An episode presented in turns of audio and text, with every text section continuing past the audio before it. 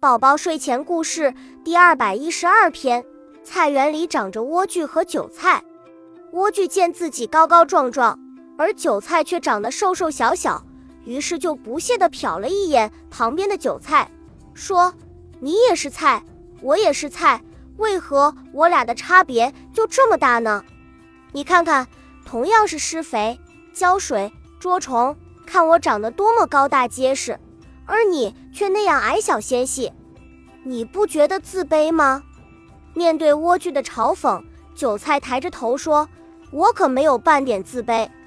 不错，你是比我长得高大健壮，但这并不代表你就比我厉害。我的生命力可比你强多了。”莴苣不服气地说：“真是天大的笑话！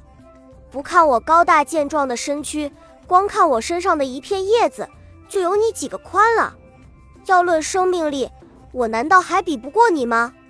韭菜不想与莴苣再争辩下去了，只说了一句：“那我们就骑驴看唱本，走着瞧吧。”一个月之后，农夫来到菜园，收割了莴苣和韭菜，莴苣和韭菜都只剩下埋在土里的根了。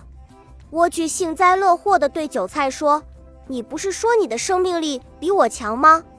现在怎么与我一样被农夫割的连一片叶也不剩了呢？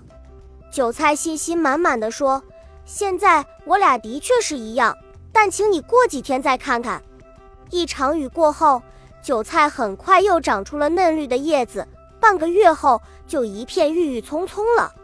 当韭菜迎着风欢快的摇摆时，一边的莴苣却毫无动静，它的根已经开始腐烂了。